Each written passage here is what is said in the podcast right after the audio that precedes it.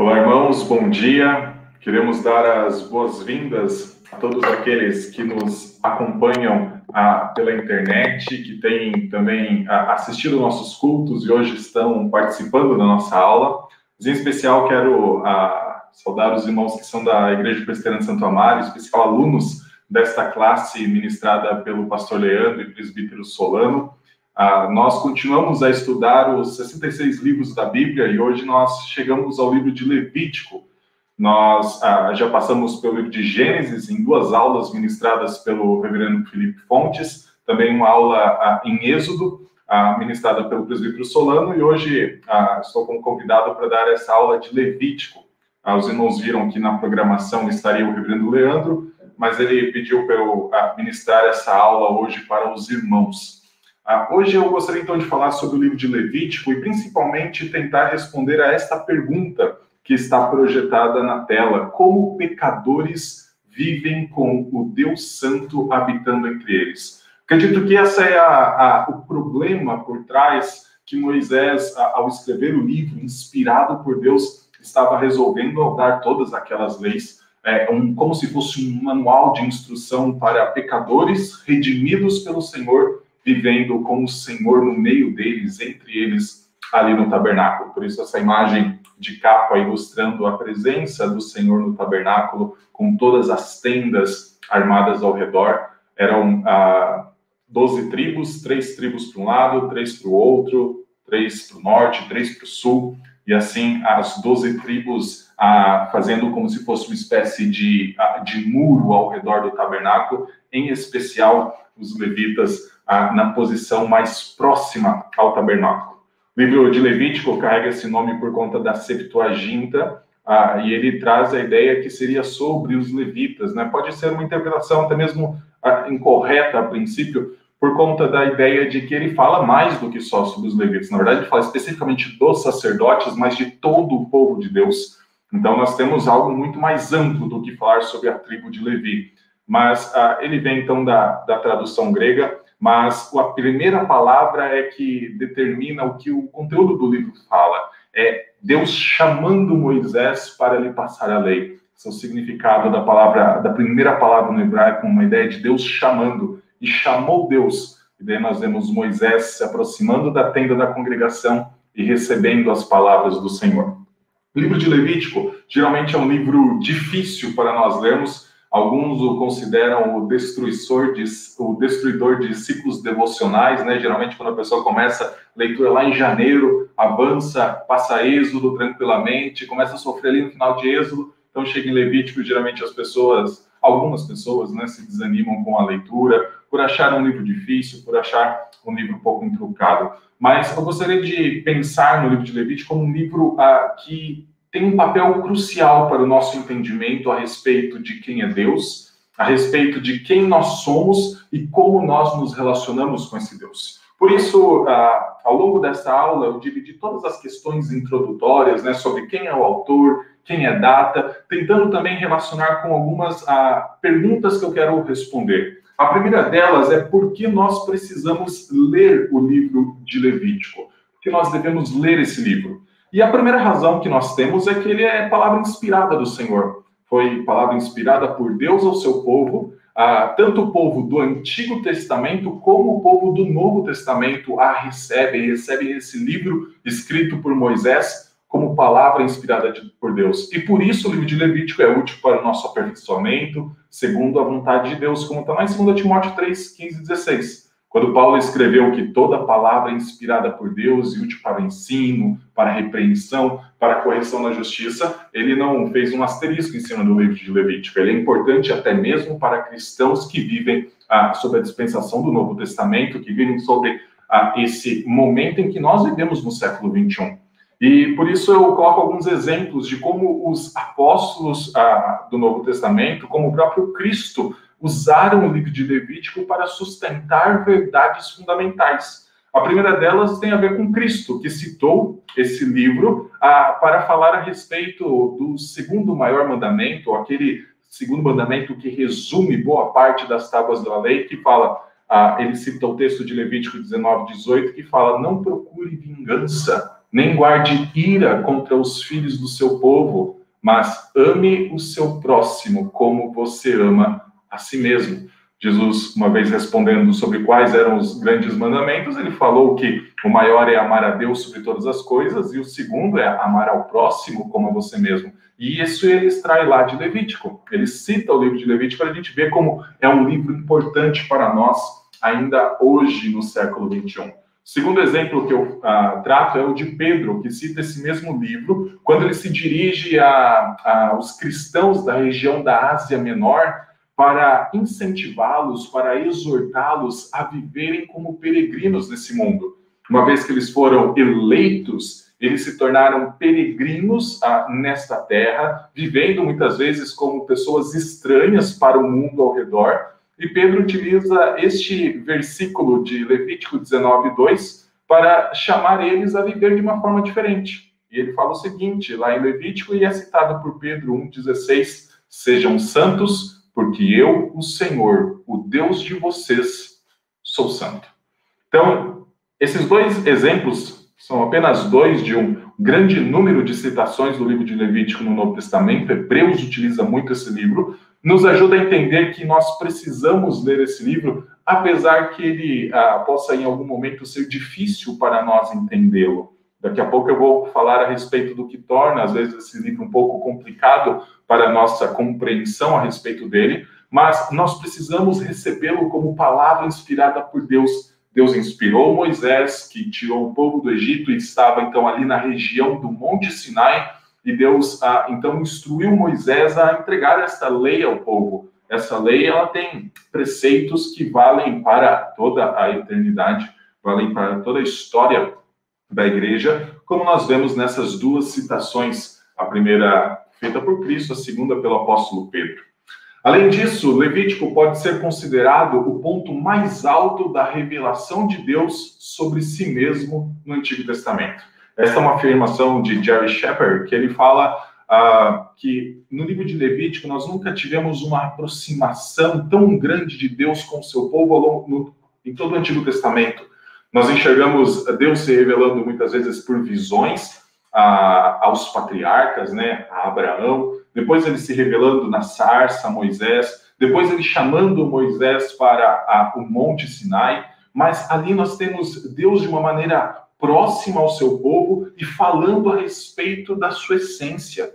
Como nós olhamos no, na citação que Pedro faz de Levítico, né, e está escrito no, no livro escrito por Moisés, Deus fala que ele é santo de maneira direta, ele fala algo a respeito da sua essência, ele é o ponto mais alto da revelação de Deus de todo o Antigo Testamento, porque Deus está ali no meio do povo, habitando naquela, na, no tabernáculo, então chamando Moisés até a entrada do tabernáculo e transferindo então esta comunicação, comunicando a verdade, comunicando muitas vezes coisas a respeito da sua essência. Então, Levítico, digamos que é a, comunica a comunicação mais próxima de Deus com o povo de Israel de todo o Antigo Testamento. Depois Deus vai começar a falar por meio dos profetas, mas ele fala para o profeta, e o profeta, então, às vezes viaja longas distâncias para comunicar a verdade de Deus. Ali não. A verdade de Deus está sendo comunicada no meio do povo, e a verdade de Deus está sendo comunicada de forma direta pelo Senhor, através de leis, através de mandamentos que ele dá para este povo viver de forma santa, porque o Senhor é santo. Então, ler o livro de Levítico nos ajuda a ter um conhecimento muito profundo a respeito de Deus, e nós vamos falar um pouco mais disso para frente em nossa aula, porque ele é o ponto mais alto da revelação de Deus sobre si mesmo no Antigo Testamento. E em terceiro lugar, Levítico nos ajuda a entender o Novo Testamento e, em especial, a morte substitutiva de Cristo. Quando nós lemos o texto de Hebreus, ele, o autor está a, escrevendo lá no Novo Testamento para os cristãos e os exortando a permanecer firmes em sua caminhada, a perseverarem. E em vários momentos ele compara a obra de Cristo com o que a, o livro de Levítico ensinou e mostra a superioridade de Cristo tanto em relação ao sacerdócio, tanto em relação aos sacrifícios que eram oferecidos e que eram apresentados, Mas se nós olharmos para o livro de Hebreus apenas sem considerar o livro de Levítico, talvez nós fiquemos ah, sem compreender muitas coisas a respeito da verdade revelada de Deus. Então, essas são três razões pelas quais eu acredito que nós devemos ler este livro. Primeiro, porque ele é a palavra inspirada por Deus, inclusive para pessoas no século 21. Ele ah, é o ponto mais alto da revelação de Deus no Antigo Testamento, e assim nós conseguimos ah, conhecer a Deus de uma maneira muito ah, própria no livro de Levítico, principalmente em relação à sua santidade, e ele também nos ajuda a entender o Novo Testamento. Porém, nós sabemos que temos eh, geralmente dificuldades para ler este livro. Eu vou apresentar três razões ah, que eu acho que são as mais comuns ah, nesta, na nossa dificuldade em interpretar o livro de Levítico. E eu acredito que se nós tomarmos consciência da nossa dificuldade e principalmente se tomarmos consciência a respeito do que o livro fala, quando nós lemos ah, o livro de Levítico novamente, ah, essas dificuldades começam a diminuir um pouco e nós conseguimos entender um pouco mais a respeito da matéria, daquilo que o livro quer nos ensinar.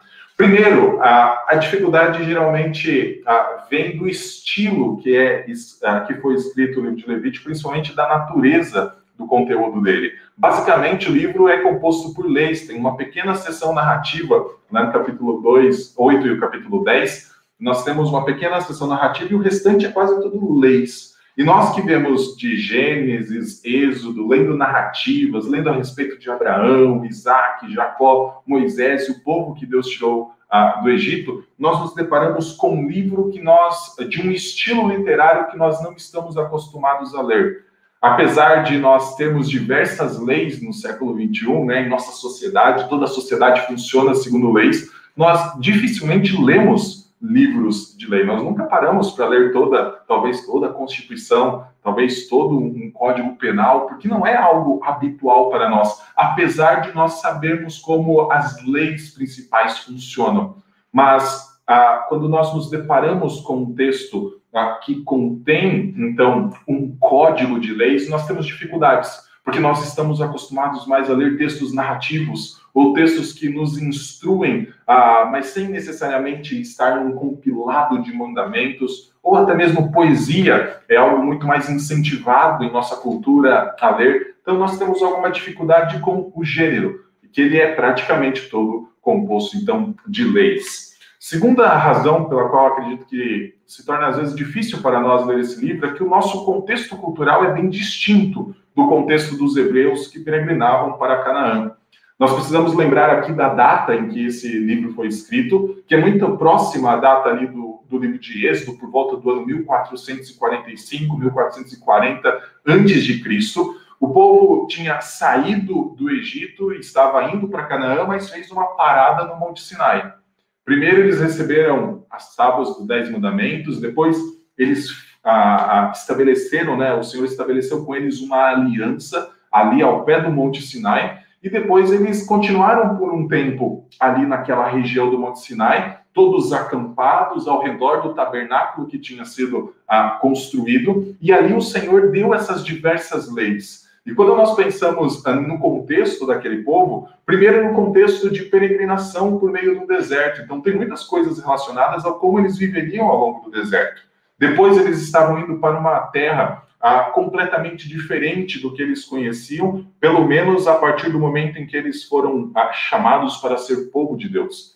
O livro de Levítico é o livro que distingue, vamos dizer assim, junto com Êxodo, capítulo 20, até o capítulo 24, onde tem as leis, é o livro que ah, mostra como o povo hebreu era um povo distinto em relação ao, aos povos ao redor. Primeiro, porque eles adoravam exclusivamente um Deus. Depois, porque eles a, a, viviam então de forma plena para esse Deus e não segundo o costume dos outros povos em relação à sua idolatria, né? Vivendo de uma forma completamente diferente. E além disso, nós temos um contexto a, cultural bem distinto em relação ao nosso. Apesar de nós também adorarmos o mesmo Deus, nós vivemos numa época diferente também dentro da própria, a, do própria história redentora de Deus. Nós não temos mais um tabernáculo como uma tenda que Deus colocou para nós então nos aproximarmos dela e enviarmos sacerdotes para dentro desse tabernáculo para oficiar em nosso favor. nós ah, não temos mais as diversas regras com relação à alimentação que nós vemos ah, elas sendo então passadas no Novo Testamento, não estando mais sob nossa obrigação o guardar uma dieta, um calendário como o povo tinha naquela época. Mas mesmo que várias leis que se cumpriram em Cristo não se apliquem mais de forma direta para nós, ainda assim os princípios que a norteiam e várias outras leis que permanecem continuam a nos ensinar. E por isso, ah, quando nós nos aproximamos desse livro, apesar dele ser difícil, ele tem que trazer utilidade para nós. Afinal, toda palavra de Deus inspirada é útil para ensino, repreensão, correção, para que o homem seja perfeito e perfeitamente habilitado para toda boa obra. Depois, uma terceira razão do porquê eu acredito que tenhamos dificuldades com o livro é que nós costumamos, ao ler o livro de Levítico, esquecer que ele faz parte de uma história maior. Nós costumamos olhar para o livro e pensar que ali existe apenas esta coleção de diversas leis. Então nós esquecemos o que o povo está vivendo naquele momento. E eu quero trazer aqui um, um gráfico, né, uma, uma arte, para a gente entender qual é a história que o livro de Levítico está inserido. Primeiro, nós temos o livro de Gênesis, que mostra Deus elegendo um povo por meio de Abraão, Isaac, Jacó. Depois, nós vemos esse povo chegando ao Egito. Depois, nós temos a primeira parte do livro de Êxodo, e essa parte ela é principalmente ela conta principalmente a forma magnífica como o Senhor tirou o seu povo do Egito. Então, aqui nós temos já dois elementos muito próprios da história que nós precisamos ter em mente quando nós lemos o livro de Levítico. O primeiro é: Deus escolhe um povo para si, Deus separa um povo para viver consigo. E depois Deus também resgata esse povo, que é o que a gente vê em Êxodo. Nós vemos o povo escravo no Egito, depois de ter chegado no Egito, 400 anos depois, esse povo já muito grande, sendo submetido a trabalhos muito mais forçados do que qualquer outro momento da história deles. Então, o Senhor chamando Moisés e, por meio de Moisés, tirando esse povo para fora do Egito. Um ato de resgate, um ato de tirar o povo da escravidão e conduzir ele, então, para uma vida ah, da liberdade em relação, no relacionamento com o seu Senhor. Então a gente tem a história da redenção sendo contada, desde Gênesis, passando por Êxodo. Então, a partir de Êxodo capítulo 20 e 24, nós temos que esse povo que foi eleito, esse povo que foi resgatado, separado para o Senhor, tem uma forma de viver de acordo com a moral do seu próprio Senhor. Afinal, ele é santo. Então, nós temos do capítulo 20 ao capítulo 24 um código de aliança com ah, o estabelecimento de como esse povo deveria viver. E no capítulo 24, nos primeiros oito versículos, nós temos o povo respondendo a esses mandamentos que o Senhor dá. E o povo dizendo que obedeceria e faria segundo tudo que o Senhor disse. Então nós temos uma aliança sendo formada. E no momento que nós temos essa aliança sendo formada, nós temos um comprometimento. Quando chega em Êxodo, capítulo 25 até o capítulo 40, nós temos então, também instruções a respeito da construção do tabernáculo, que seria a habitação do Senhor com o seu povo. E é aqui que talvez nós tenhamos, ah, comecemos a perder a história que vem sendo contada desde Gênesis. Porque nós vemos todas aquelas instruções a respeito de como deveria ser a tenda, como deveriam ser as cortinas, como deveria ser a mesa, a arca da aliança, como deveriam ser as roupas dos sacerdotes, e nós esquecemos que o Senhor está colocando essas, ah, todos esses detalhes de como deveria ser o projeto do tabernáculo, justamente para mostrar que o Senhor que resgatou um povo também habitaria com esse povo. Só que às vezes a gente fica preso apenas aos detalhes e acaba até mesmo achando esses detalhes difíceis de entender, difíceis de ler, e quando nós chegamos no livro de Levítico, que vai nos mostrar a forma como nós nos relacionamos com Deus que habita no nosso meio porque nos elegeu, porque nos resgatou, porque fez uma aliança conosco, nós chegamos nesse livro, então nós pensamos, é só mais um livro de leis, só mais a, a continuação do que vem lá em Êxodo 25, 40, descrições detalhadas de como tinha sido feito, isso não se aplica à minha vida. Mas não é isso. Se nós olhamos para a história como um todo, nós vamos entender que o livro de Levítico se torna até mesmo uma dádiva de Deus para nós. Porque o Deus que nos elegeu, o Deus que resgatou, o Deus que estabeleceu aliança, também nos ensina a viver de acordo com a natureza santa dele, para a honra e glória da natureza santa dele. Então, ler Levítico tem que ser visto dentro dessa história maior. E ela não é apenas de Gênesis, Êxodo, a, a, até chegar ao livro de Levítico. Ela continua com números, Deuteronômio, até Apocalipse. É uma história de redenção de Deus da eleição de Deus de um povo para si que está sendo contada. Da mesma forma que Deus habitou com Adão e Eva ali dentro do jardim, Deus agora está habitando no meio do povo, entre o povo. Mas um dia ele veio habitar no meio de nós por meio de Cristo, e um dia ele vai voltar a habitar conosco. E assim nós temos uma história sendo contada em torno justamente dessa ideia também de aproximação. Afinal, o homem, por causa do pecado, se afastou de Deus. Deus, então, a forma dele resgatar é se aproximando do homem. Só que quando ele se aproxima, esse, essa aproximação exige também uma forma de conduta, uma forma de vida baseada na pureza, baseada na santidade, uma vez que o Senhor que nos resgatou é santo. Bom, eu estou dizendo, até aqui eu falei a respeito do porquê nós temos que ler e por que nós, às vezes, temos dificuldades para ler o livro de Levítico. Agora eu quero tentar tratar a respeito do problema que o livro de Levítico nos ajuda a entender. Como o Deus Santo habita entre pecadores e como os pecadores vivem em relação a esse Deus Santo. Para nós entendermos isso, eu gosto dessa afirmação de Jerry Shipper, que ele fala o seguinte: uma das razões por que devemos ler Levítico é que no Antigo Testamento ele é o ponto alto da revelação de Deus sobre si mesmo, ao mesmo tempo em que é o ponto mais baixo no sentido de próximo. Ao mesmo tempo em que esse, essa revelação uh, maior que nós temos de, uh, de Deus até aqui na história da redenção, né, depois de passar por Gênesis, a história do Êxodo, chegar em Levítico, onde Deus se revela muitas vezes de forma clara a respeito da sua santidade, a respeito da sua soberania, do seu senhorio e de como ele ah, também é misericordioso em salvar o povo, mas ao mesmo tempo é o ponto mais baixo dessa revelação, porque o Deus criador de todas as coisas, que se fez Senhor, agora está habitando no meio do seu povo. E é por isso que o livro de Levítico ele tem essa característica magnífica do Antigo Testamento ele é um livro, ah, quando nós ah, começamos a, a, a, entender o que está sendo contado por meio dele, apesar de ser por meio de leis, né, que às vezes a gente acha difícil de ler, mas que foi a forma que o Senhor encontrou, o Senhor serviu-se de usar para nós entendermos de maneira, ah, de maneira concreta o que ele está ensinando, nós começamos a entender que é um momento muito sublime na história. É um momento em que o Senhor está com o seu povo. Deixa eu tentar retratar isso com com algumas, algumas ideias aqui.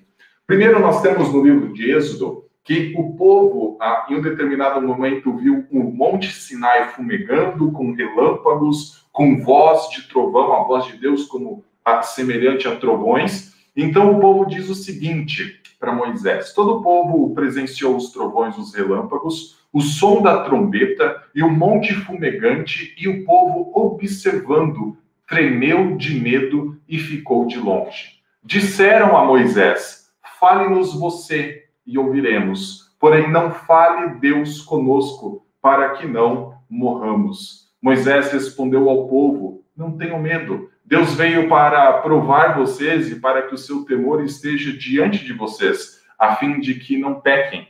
O povo estava de longe em pé. Moisés, porém, se aproximou da nuvem escura onde Deus estava. Então, a gente tem que, no, no livro de Êxodo, a forma de Deus se comunicar com o povo era por meio disso que causava, num primeiro momento, um temor ao povo. Afinal, o monte trovejava, tinha relâmpagos, a voz do Senhor era como voz de trombeta. Ah, então o povo falava: Moisés, suba ao monte. Então, nós vemos que Moisés se distanciava do povo subia ao Monte Sinai e lá então o Senhor comunicava a sua vontade a Moisés. Lá então o Senhor passava a sua lei, passou os dez mandamentos. Então Moisés voltava do monte, descia e trazia então esta comunicação do Senhor ao povo.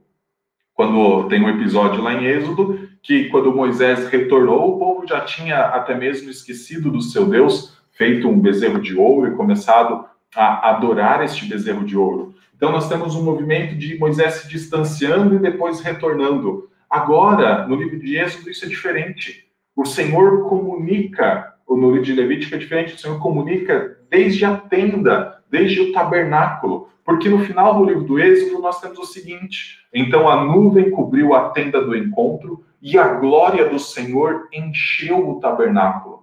Moisés não podia entrar na tenda do encontro porque a nuvem permanecia sobre ela e a glória do Senhor enchia o tabernáculo. Quando a nuvem se levantava de sobre o tabernáculo, os filhos de Israel seguiam adiante em todas as suas jornadas se a nuvem, porém, baixava, não se levantava, não seguiam adiante até o dia em que ela se levantava. De dia, a nuvem do Senhor repousava sobre o tabernáculo, e de noite havia fogo nela, à vista de toda a casa de Israel em todas as suas jornadas. Veja a mudança que ela tem essa característica visível. Primeiro, o povo via de longe aquilo que causava medo para eles, ou trazia um temor deles não quererem se aproximar e mandar Moisés. Mas agora, o mesmo Deus que fazia aquele monte fumegar, aquele monte tremer, estava habitando no meio deles nesse tabernáculo. E a vida deles agora era direcionada pela presença do Senhor. Se a nuvem se levantava, a nuvem representando a glória do Senhor se levantava, então o povo marchava.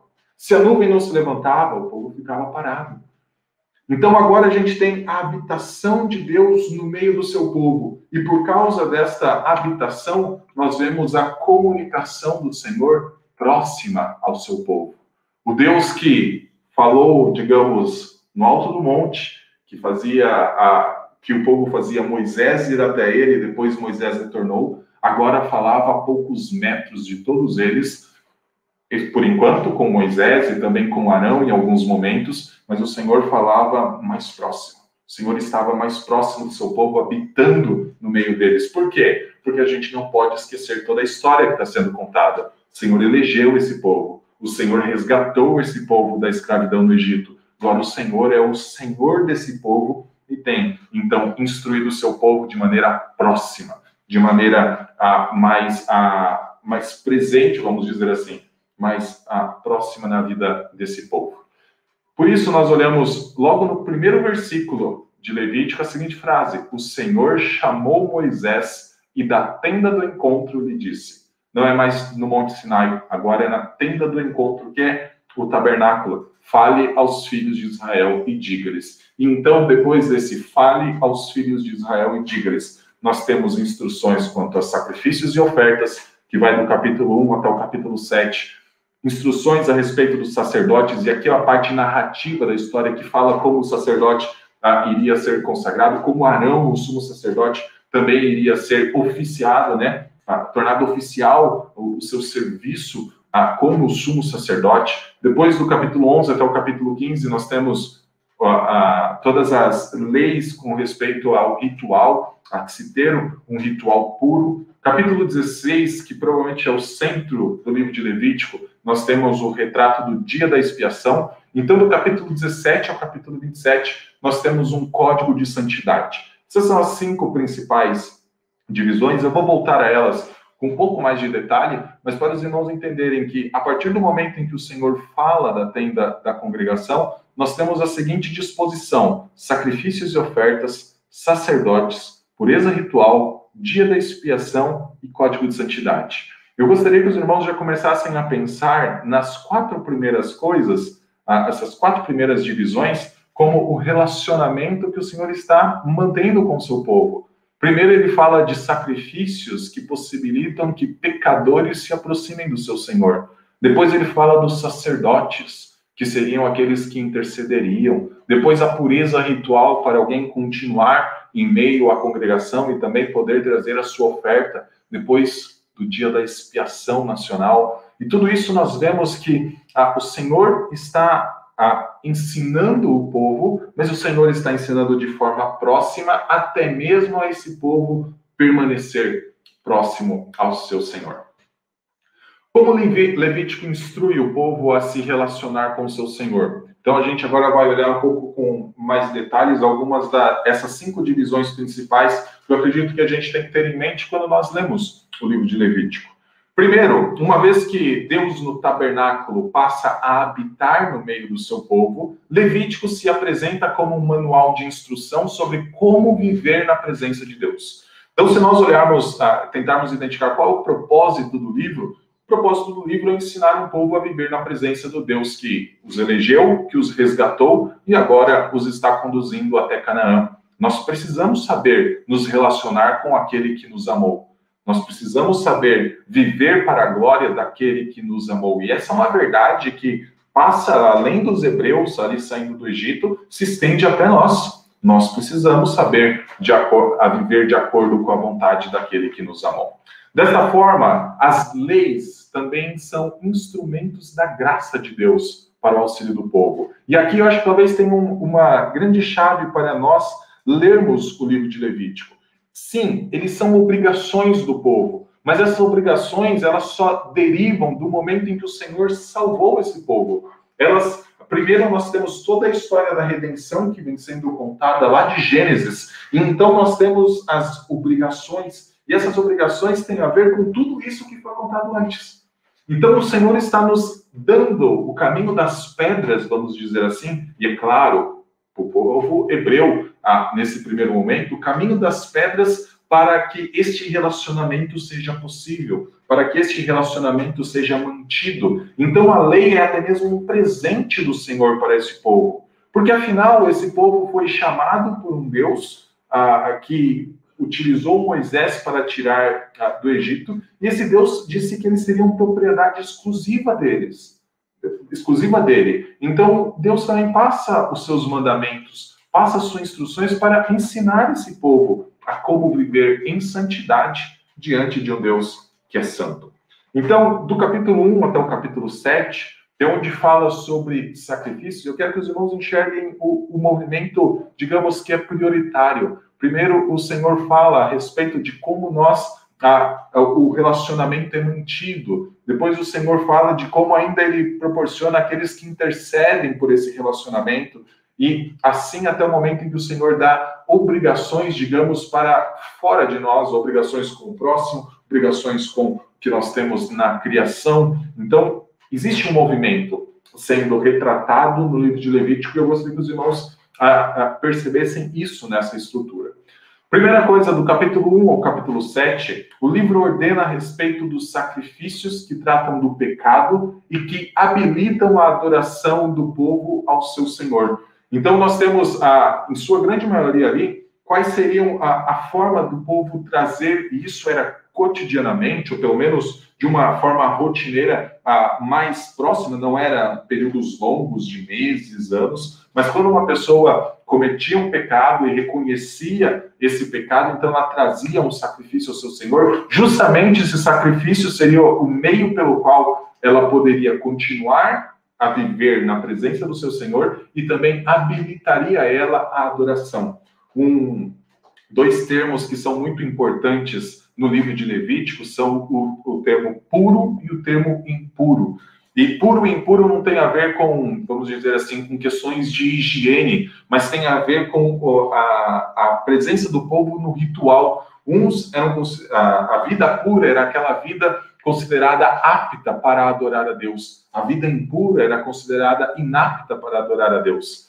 Tanto é que quando nós olhamos para a, os povos ao redor, muitas vezes eles são chamados de povos impuros para esse relacionamento com o Senhor. Por isso nós temos tantas regras de pureza ah, no livro de Levítico sobre ah, como até mesmo quando surgia bolor na casa de alguém, tinha uma regra específica para isso, para como a, a pessoa a, lidaria com isso ou quando uma pessoa era cometida de lepra, ah, então ela também teria um, uma forma de ah, bem detalhada de como ela ah, deveria se comportar, até mesmo se retirando de entre o povo do Senhor e sendo curada dessa lepra, então poderia retornar à adoração. Então nós temos aqui no livro de Levítico justamente a ideia de como isso é importante como a ideia de pureza para se relacionar com o Senhor é um conceito fundamental no livro.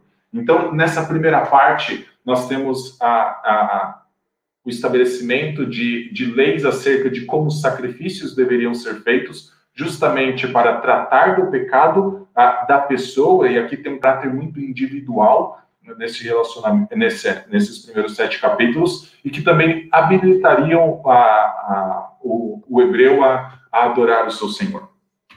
Do capítulo 8 até o capítulo 10, nós temos o estabelecimento dos sacerdotes, e principalmente ali é um texto mais narrativo, e nós temos a, a, o estabelecimento dos sacerdotes, todo o ritual de como eles seriam consagrados ao seu serviço, a partir de qual momento eles deveriam ser separados para isso, inclusive com Arão. Ali nós temos instruções a respeito de como Arão deveria primeiro oferecer sacrifícios por si mesmo, afinal, também é um pecador, para depois oferecer sacrifícios em favor do povo. Tudo isso nós temos retratado do capítulo 8 ao capítulo 10. E nós lembramos, talvez, da história mais famosa de Levítico, né? afinal, são poucas histórias.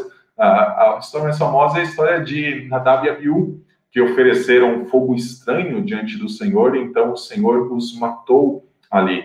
E a história deles tem um papel, vamos dizer assim, é, é uma história, é um fato que aconteceu e ela é contada dentro do livro justamente para ter um poder retórico, no sentido de que a vida de maneira impura e em desacordo com a vontade do Senhor não, não é sustentada nesse relacionamento, uma vez que o Senhor se aproximou desse povo. E uma vez que o Deus Santo se aproxima, ele requer santidade, ele requer daquele povo de Deus que eles tivessem rituais de acordo com os estabelecidos pelo Senhor e não de acordo com a sua própria vontade. Isso aqui traz um elemento também para a gente pensar em nossa adoração. A nossa adoração, ela deriva daquilo que são os princípios bíblicos, não, é, não derivam de nossa própria mente, imaginação, mas nosso próprio culto ofertado ao Senhor, ele tem que encontrar princípios bíblicos ah, para ah, sustentar os seus elementos.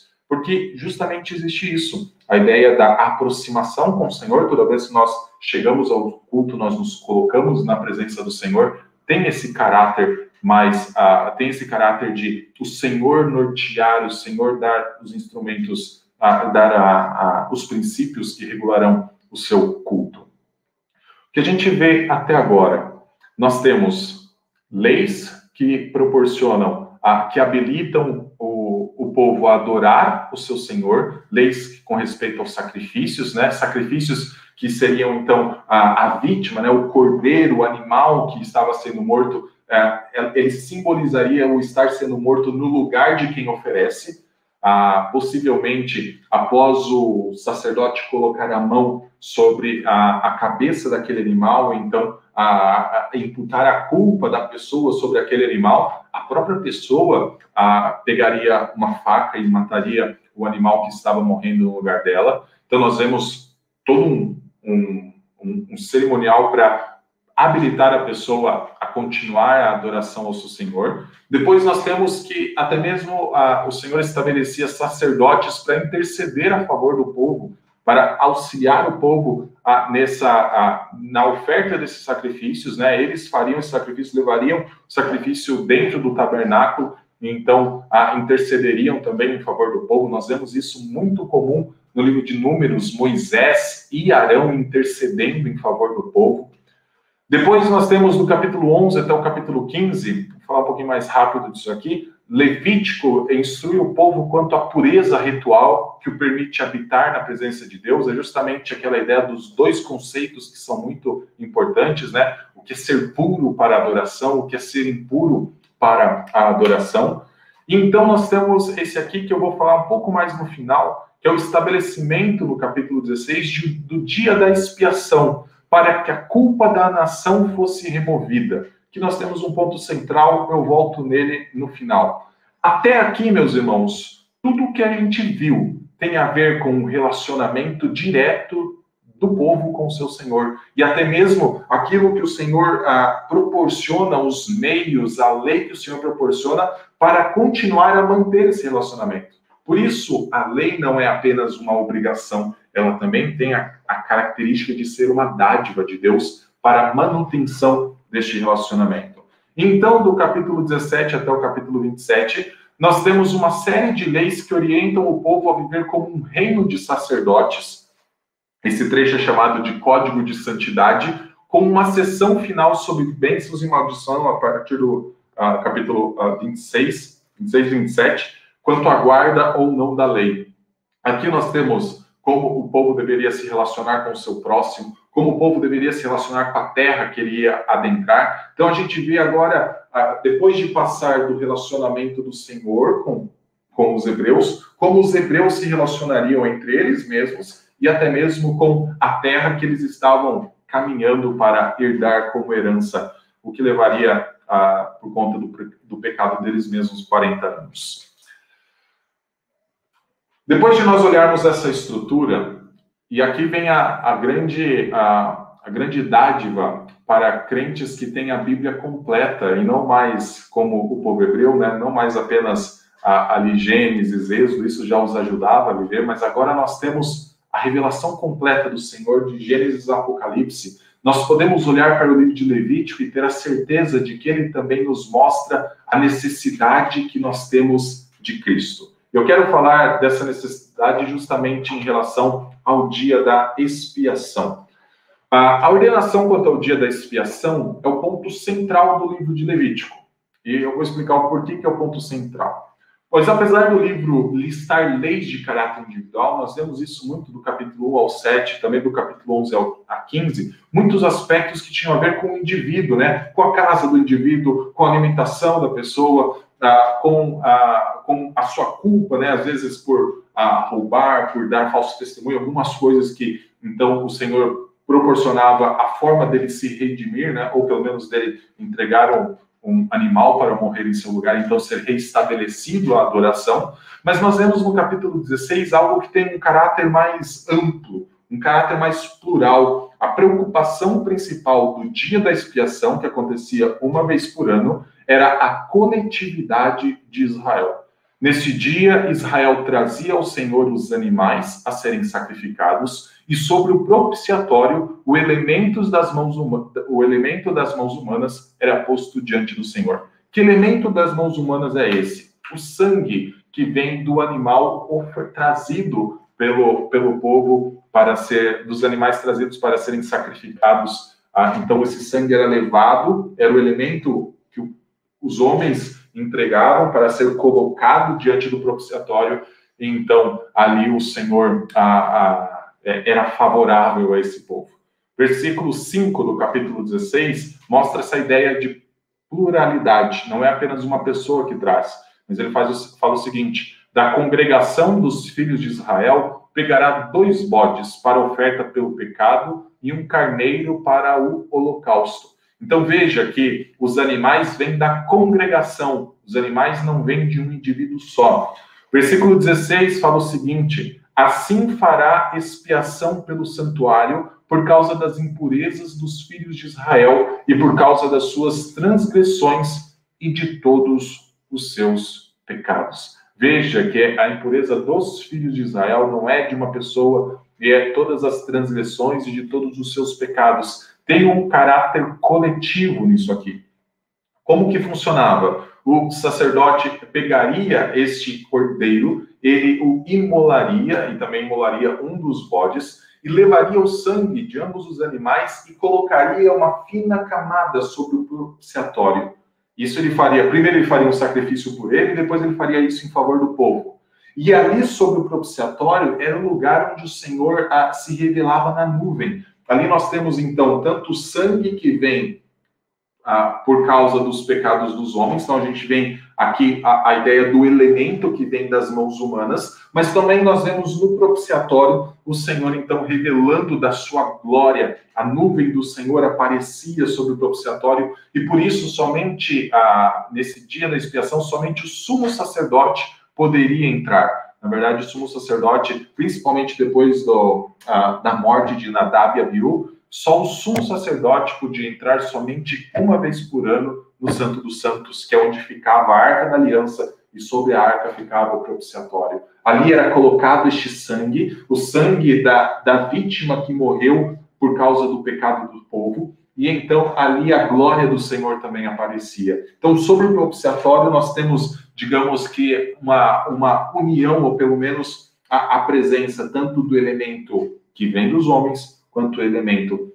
que vem de Deus. Versículo 30 fala o seguinte: Porque naquele dia se fará expiação por vocês para purificá-los, e vocês serão purificados de todos os seus pecados diante do Senhor. Veja que tem tanto o caráter de purificação quanto o caráter coletivo dessa purificação. É por isso que eu acredito que Levítico 16 é o capítulo central do livro, porque no Antigo Testamento o Senhor ah, tendia sempre a lidar mais com a coletividade do que lidar muitas vezes com o indivíduo. A gente tem sempre a coletividade recebendo o favor do Senhor. É o povo de Israel separado de outros povos. É o povo de Israel, então, tendo a lei, nós temos esse caráter coletivo e ele se revela de maneira muito forte no capítulo 16. Porém, esse dia da expiação que acontecia anualmente precisava todo ano ser repetido. Todo ano o sumo sacerdote pegaria os dois bodes, pegaria o carneiro que seriam trazidos pelo povo, imolaria a, um bode, um carneiro, pegaria o outro bode, não falei disso antes, a, imporia as mãos sobre esse bode e o enviaria como bode emissário para o deserto, como um símbolo de que a culpa de Israel está sendo carregada para longe da nação. Daí vem a ideia de bode expiatório, né? um bode que carrega a culpa de outra pessoa, de um terceiro, né? Não é ele o responsável por aquilo. Então, todo ano tinha que se fazer este, este ritual no dia da expiação. E este ritual ele foi repetido, pelo menos o significado dele, até a plenitude dos tempos, quando Cristo, de forma perfeita, foi o sacrifício definitivo. Coloco aqui o texto de Romanos, capítulo 3, versículo 21 a 26, que mostra a confluência, que mostra essa união que existe em Cristo, tanto da, a, da purificação dos pecados quanto do favor de Deus a, neste processo.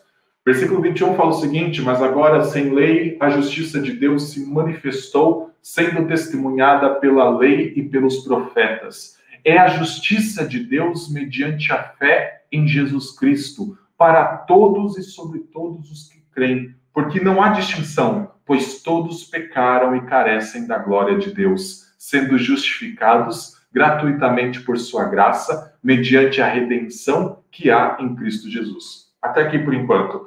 Vejam que no versículo 23, Paulo fala o seguinte: Pois todos pecaram e carecem da glória de Deus, sendo justificados esse todos que também são justificados, ele se torna um grupo menor. Não é todos. Sim, todos pecaram. Toda a humanidade pecou. Mas aqui existe o todos pecaram, mas que também são justificados.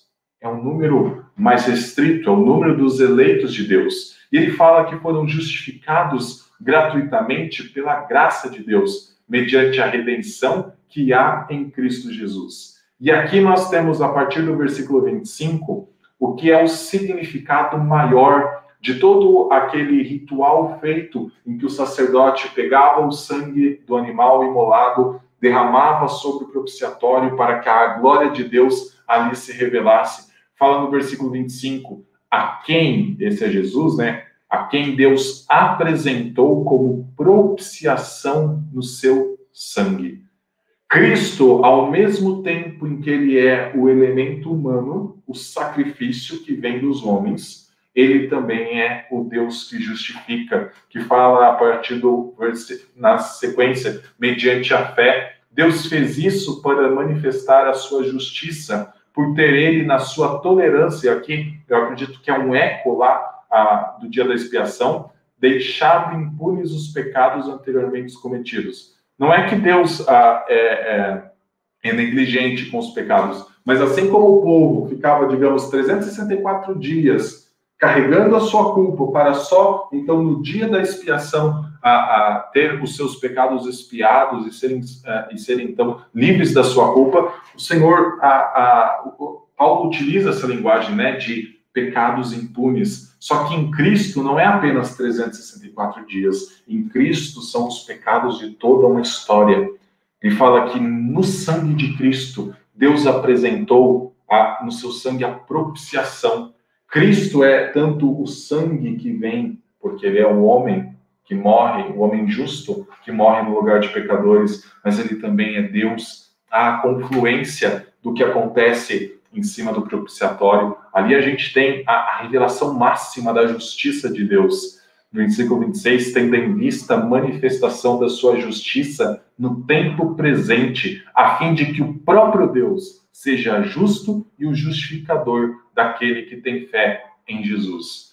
Meus irmãos, quando nós olhamos para o livro de Levítico, a gente não pode ler ele, nós, principalmente, que temos a Bíblia por completo e fé em Cristo Jesus, de uma maneira moralista, como apenas coisas que fazemos e não fazemos, fazemos e não fazemos. Ele tem uma ideia muito maior, ele aponta para nós a sublimidade do que Deus está fazendo. Ele elegeu o povo, ah, como Gênesis nos conta, resgatou o povo, como Êxodo nos conta, e agora está ah, caminhando com o seu povo, perdoando o seu povo, enquanto esse povo continua a pecar porque esse povo não vive de maneira perfeita o que Deus está estabelecendo. O livro de Levítico é um livro que revela a misericórdia de Deus, porque nós enxergamos logo no capítulo 10 Nadab e Abiú sendo mortos, mas o Senhor não destruindo a nação por completo. Toda a nação ao redor, ali estavam os representantes da nação e eles eram imperfeitos, porque Deus tem em mente aquele representante que é muito maior, aquele representante que seria perfeito, apesar do povo ainda caminhar em perfeição.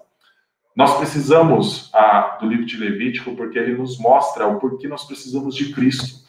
Precisa algo que não seja repetido uma vez por ano, mas precisou de um sacrifício que foi definitivo, um sacrifício que cobre o pecado de todos, um sacrifício que é capaz de pagar o preço do pecado de todos, mas que se torna efetivo para aqueles que têm fé em Cristo Jesus. É por isso que o autor aos Hebreus fala constantemente da superioridade de Cristo em relação aos sacerdotes, de que o sangue de touros, de bois e de animais não era suficiente para pagar o pecado, porque eles tinham que ser ofertados anualmente, mas o sangue de Cristo é perfeito para pagar e para apagar os pecados que nós cometemos e então também a nos sustentar para uma vida. Levítico nos mostra a necessidade. Nós viemos a conhecer essa necessidade de Cristo justamente por tudo aquilo que o Senhor colocou como os códigos, tanto para cerimônias quanto para a vida de santidade do povo, que aponta para a necessidade de alguém que viva tudo isso em perfeição. E essa pessoa foi Cristo Jesus. Por fim, encerrando essa aula, eu gostaria de falar como Levítico nos ajuda a entender a história maior. Levítico ele tem nos comunicado algumas coisas. Ele, quando nós lemos ele, nós enxergamos principalmente a presença de Deus com o seu povo e como esse povo que a, ainda é pecador vive na presença de um Deus santo.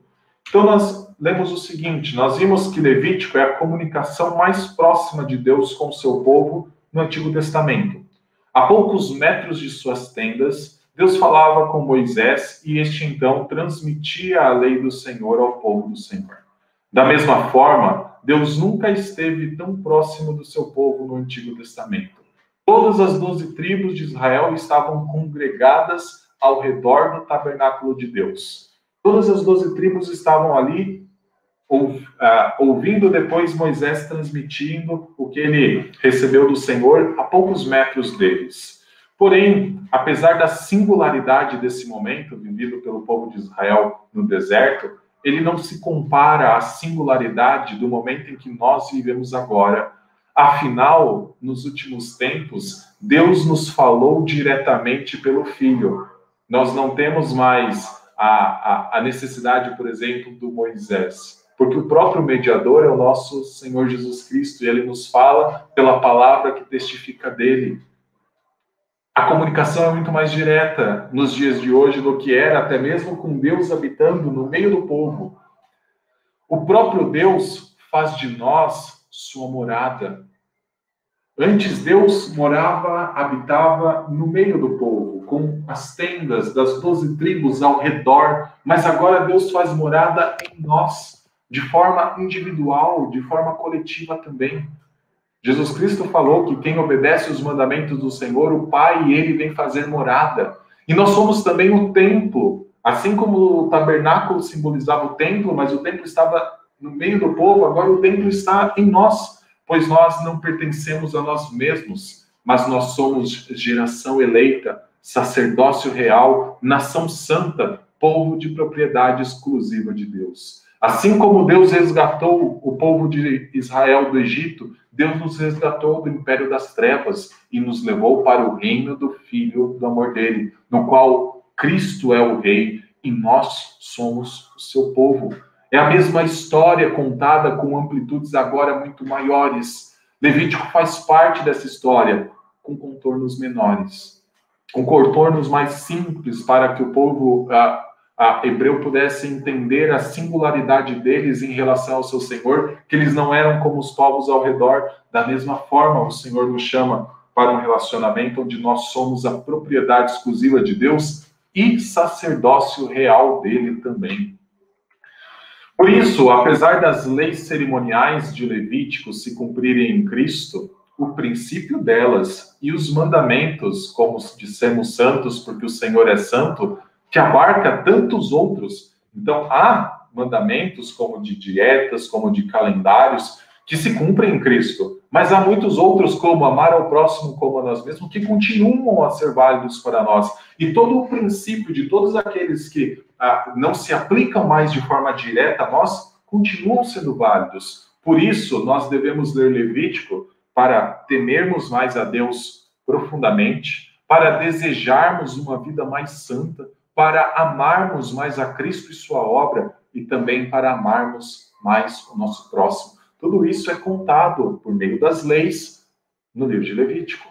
O Senhor está separando um povo, e o Senhor, quando separou esse povo, o Senhor deu as suas leis para que nós entendamos que estamos diante de um Deus santo, vivamos de uma maneira adequada, santa perante Ele, para nós amarmos mais a Cristo, sua obra, afinal, ela é perfeita, ela é muito maior do que os sacrifícios oferecidos em Levítico, e para nós amarmos também o nosso próximo. Mas tem mais uma razão.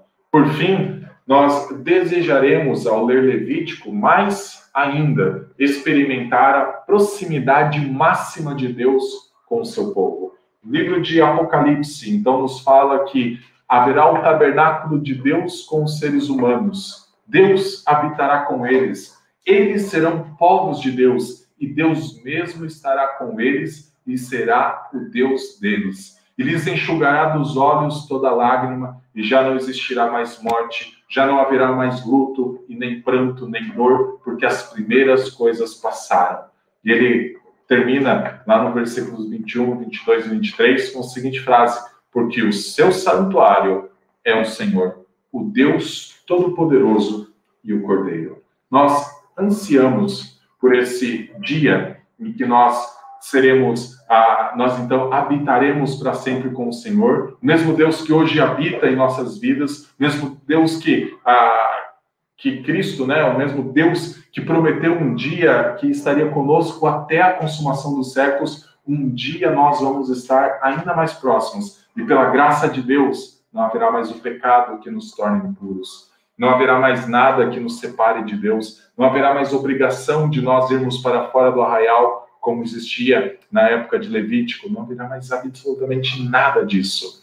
É por isso que nós lemos Levítico, para nós entendermos todo esse contexto que nos mostra o quanto Cristo é necessário para a nossa vida, quanto o seu sacrifício é superior a tudo que, o que a gente vê em Levítico, mas também o quanto nós, como uma dádiva de Deus, temos obrigações para com o nosso Senhor, temos que viver segundo os seus mandamentos para que sejamos santos, como nosso Santo Deus o é.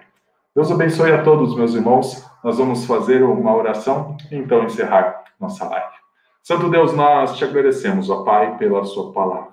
Te louvamos pelo livro de Levítico, que nos mostra princípios, ó Pai, e leis que nos ajudam a viver em conformidade com a sua santidade. Santo Deus, instrui o seu povo por meio de toda a palavra inspirada. Dá-nos, ó Pai, reverência diante de todas elas e diante daquilo que parece difícil aos nossos olhos, também, ó Pai, como aquilo que é fácil, ilumina a Sua palavra em nosso coração, para que venhamos a compreender a Sua vontade e viver para a Sua glória. Essa oração nós fazemos, ó Pai, no nome santo de Cristo Jesus. Amém. Meus irmãos, Deus abençoe a todos. Fiquem com Deus.